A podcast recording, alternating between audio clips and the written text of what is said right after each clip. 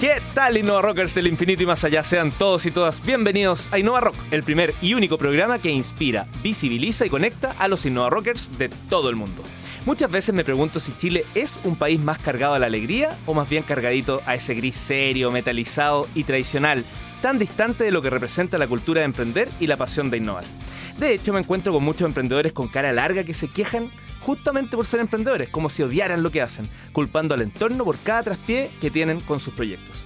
Y también hay profesionales que se tapizan de papelitos de colores para explicar qué es innovación, casi como si se tratara de un circo medio extravagante, así donde hay un elefante bala, leopardos bailarines, payasos asesinos, no sé.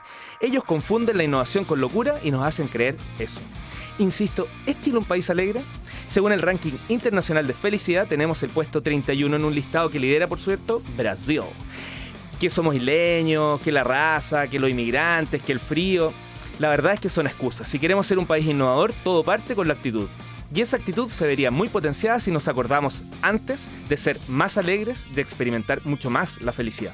Pero ojo, no confundir la alegría con el chiste. El humor es una actitud que distiende, mientras que el chistosito no es más que un mal disfraz del tipo gris, amargado y pesimista que por estos días quiere aprovecharse de un Chile que es verdad, tiene problemas, pero también hay soluciones. Soy Leo Meyer y aquí comienza un nuevo programa de Innova Rock que llega a oídos de los Innova Rockers de todo Chile y para los del infinito y más allá por la señal online futuro.cl.